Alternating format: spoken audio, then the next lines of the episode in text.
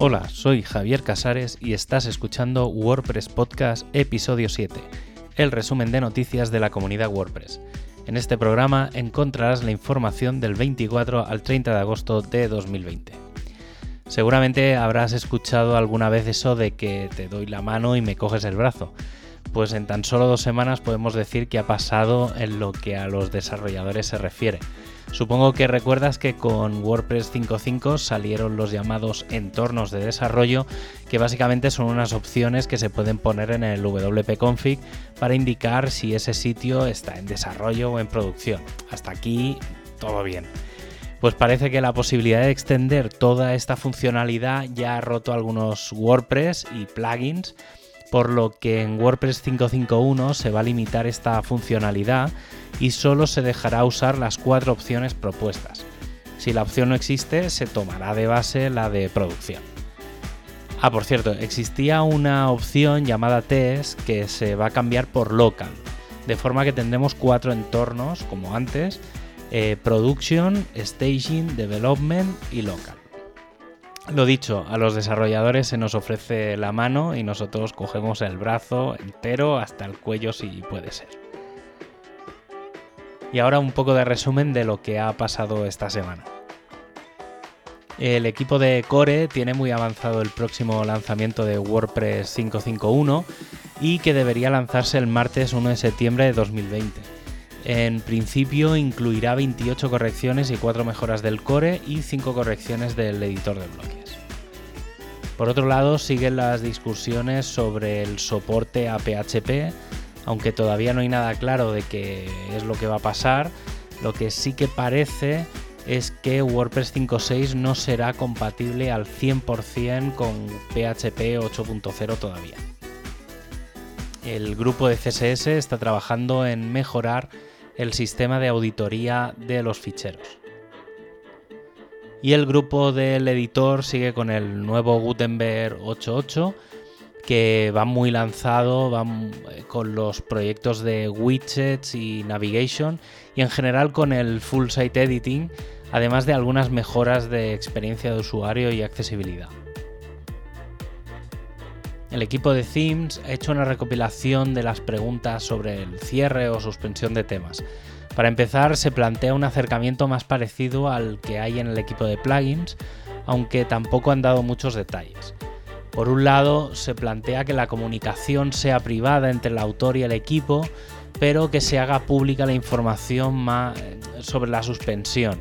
Así que, contradicciones una vez más. En general y como resumen sobre la guía, se concluyen tres niveles. Un problema mayor debe suponer una consecuencia mayor. Un problema de seguridad debe suponer una suspensión temporal. Y un problema menor debería tener una fecha límite para que el autor pueda corregir la situación. El equipo de diseño y en concreto el grupo de Gutenberg sigue con sus mejoras continuas enfocadas principalmente a las nuevas pantallas de widgets y navigation. Además ya se empiezan a ver las primeras pantallas de lo que será la edición de los templates con el full site editing. En el equipo de accesibilidad se han planteado y establecido los objetivos de accesibilidad para WordPress 5.6. La principal por ahora es la la implicación del equipo en el full site editing y en sus experimentos, eh, para de ahí saltar directamente a Core. También se va a preparar todo para la actualización al WCAG 2.1, eh, la accesibilidad del 2021 y la creación de un feature plugin para el Accessibility Statement similar a los que existe actualmente con, eh, de privacidad. Para aquellos que usen lectores de pantalla, es muy probable que cuando se llegue al último bloque en el editor se escuche algo tal que has llegado al último bloque del editor. Y como último repaso a, WordPress 5.5, el equipo ha llegado a la conclusión de que sigue estando muy limitado en tiempo y recursos y que se intentará mejorar para el siguiente ciclo. El equipo de documentación sigue migrando información del códex al reference, de los cuales se han migrado ya un 14% de las clases y un 5% de los hooks. y para el Google Season of Docs 2020 ya se han encontrado algunos redactores y se comenzará la mentorización en breve.